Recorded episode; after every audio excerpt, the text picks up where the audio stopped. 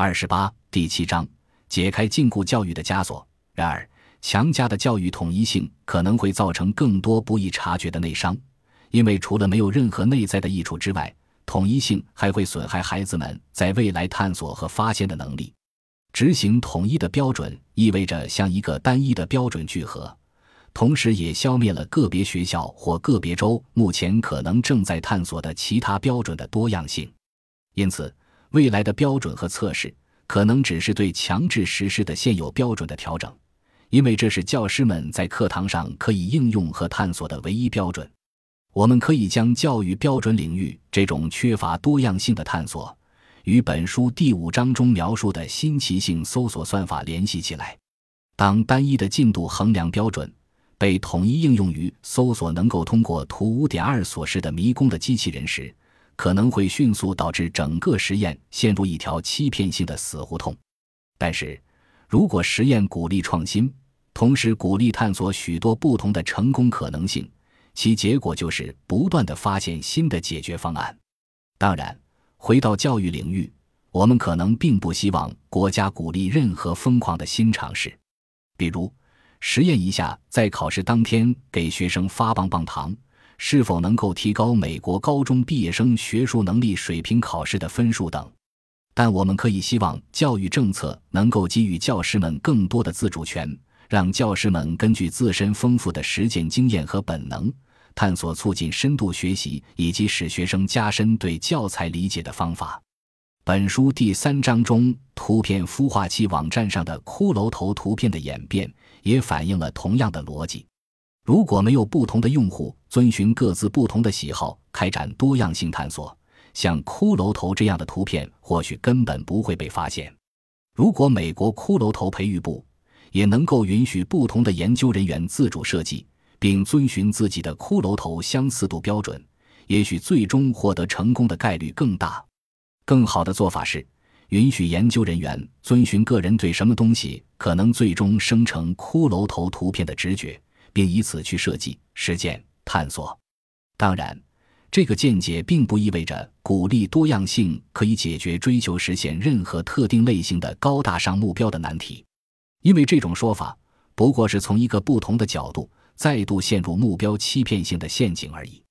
不过，可以肯定的是，扼杀多样性必然会减缓探索和发现的进程。因此，我们可以发现，统一性可能和准确性一样。是一种毫无意义的理想标杆，尤其是在我们设定了教育优化等远大目标的情况下。谈到教育，这是一个影响到全社会的问题。每个国家都在努力寻找行之有效的方法来教化育人。教育问题如此复杂，以至于人们几十年来都没有找到一种一劳永逸的解决方案。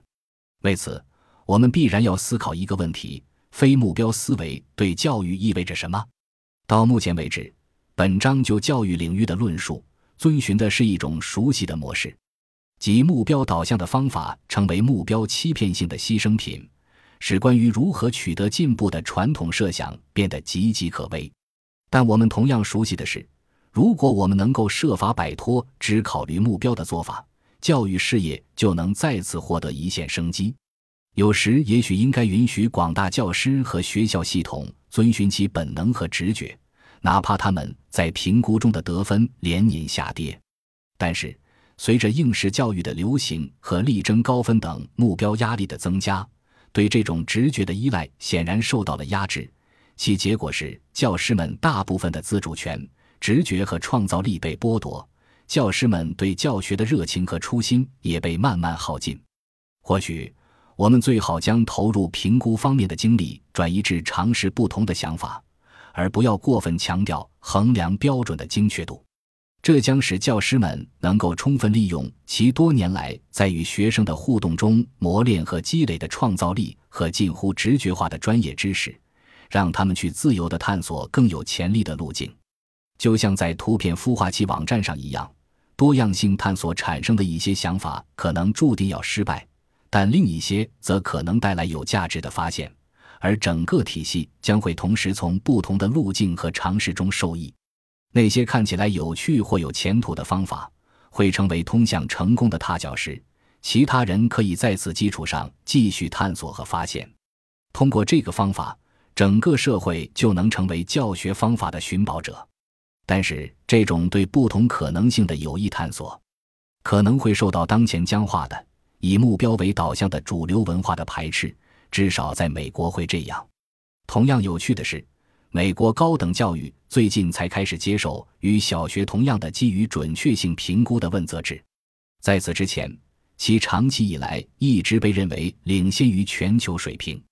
反观美国的小学教育。长期以来走的都是目标性和统一性的路子，其落后于全球水平的事实也同样全球闻名。所以说，有时候过于强调目标，反而是非常危险的做法。批判这种以目标为导向的追求，可能会造成一个令人沮丧的事实，即替代方案可能看起来模糊不清。但随着这本书的深入，我们现在已经非常熟悉这种不相信和怀疑自己的时刻。在审视伟大的事业追求与失灵的目标指南针相互博弈的过程中，我们经常会遭遇此类自我怀疑的时刻。最终，我们会到达某个临界状态，即传到桥头自然直，意识到不存在明显可替代现状的方案。这种持续的质疑和挑战是一个有趣的过程，但突然之间，我们又开始渴望熟悉的目标思维，因为它可以带来舒适感和安全感。问题在于，一旦我们发现了目标导向型思维存在的根本缺陷，就会有一种突然跻身于一个充满不确定性的世界的感觉，并失去了习以为常的方向感。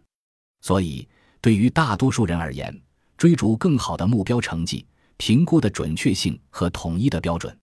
至少能够为改善教育提供一些方向，哪怕这些都是有缺陷的做法。但只要正是一个简单的事实。就可以再次让我们克服迷失方向的恐惧感。我们不需要通过设置目标来实现伟大的事业，不需要追求最佳的表现或完美的准确性，也能够寻得惊人的发现。就像我们在本书第五章中设目标而取新奇性那样，放弃目标也并不意味着我们没有任何原则。我们只是开始运用不同的原则，以期更好地反映发现和探索的真正运作方式。要记住的关键原则是，替代目标欺骗性原则的是寻宝者原则，而寻宝者要做的事就是收集踏脚石。因此，当我们投身于像教育这样牵涉到整个社会发展的伟大事业时，如果我们作为社会的一份子，能够帮助彼此探索通往新理念的不同踏脚石，就可能会取得良好的进展。事实上，与其采用不同的评估标准，不如将教学组织成一场致力于寻找最佳的教育方法的大型寻宝活动。那么，我们到底应该怎么做呢？我们也许需要让大多数教师和学校停止对学生进行标准化测试，取而代之的是，每位教师都要在年底编制一套包含作业、测试、教学大纲、教学理念、教学方法和学生作品样本在内的合集。这套合集将被匿名寄给一个评审小组进行评估，小组成员是来自全国各地不同学校的五位教师。评委会从课程完整性、创新性和学生表现等几个方面对教师同行的工作进行评估。评估的结果由评分和书面评语构成。评估完成后，提交合集的教师会收到五份匿名评估。如果经不同衡量标准评判过后的平均得分低于及格线，那么只有在这种情况下，该教师教授的学生才有可能需要在下一年参加标准化考试，以确保其学业表现不至于太过差劲。如果评分都合格，那么评估结果就是科学的结论。尽管在批判标准化测试这种评估手段之后，立即提倡另一种形式的评估看起来很奇怪。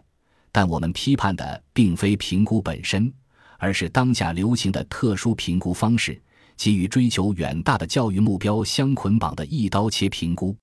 从避免目标欺骗性的角度来看，这种同行驱动型评估方法的吸引力在于，教师和学校比较的对象或标准，不再是我们希望他们可以达到某种水平和高度，而是根据他们的现状进行评估。最重要的是，如此一来。整个教育系统就好比是一位寻宝者，因为他将完全专注于四处传播新的教育理念。教师们也不会被迫趋向于采用沉闷又刻板的应试教育方法，而是能不断的接触各种各样的教学想法和方法。之所以会出现这种改善，是因为教师们每年都要参与不同小组的评审，收到其他人给自己的评价和反馈，因此，教师将不断的看到其他教师的教学方法及其成果，并推敲背后的原理。这样一来，他们自己可以在下个学年的教学中尝试自己上一学年了解到的最佳教学方法和实践，并可以在这些方法的基础上进一步探索和拓展。这就意味着他们跳到了下一块踏脚石。寻宝者获得了探索的自由，且教育质量依然有保障。教师们可以充分释放创造的潜力，而孩子们花在准备无休止的标准化考试上的时间也会减少。要解决教育领域的复杂问题，没有一蹴而就的简单答案。我们也不会假装能够提供任何类似于解决方案的东西。本章的重点是要说明，类似教育这样牵一发而动全身的重大事业，如何犯下本书第五章中导致机器人走进死胡同那样的错误，以及寻求某种可替代的解决方案，仍是有希望的。也许并不存在一种目标导向型教育方法。可以教给每个人，我们希望他们能拥有的每一种技能。承认这一点虽然会令人不快，但这其实与指出其他领域内任何高大上目标的欺骗性事实并无不同。从长远来看，伟大的事业之所以能够达成，并不是因为设定了目标，而恰恰是因为没有既定的目标。对于那些希望通过强制性标准推动进步的人而言，这是一个令人失望的结论。但对于其他人来说，这可能是一种启迪。在下一章，我们将继续秉持这种解放思想的精神，研究在追求创新的过程中目标所产生的破坏性。本集播放完毕，感谢您的收听，喜欢请订阅加关注，主页有更多精彩内容。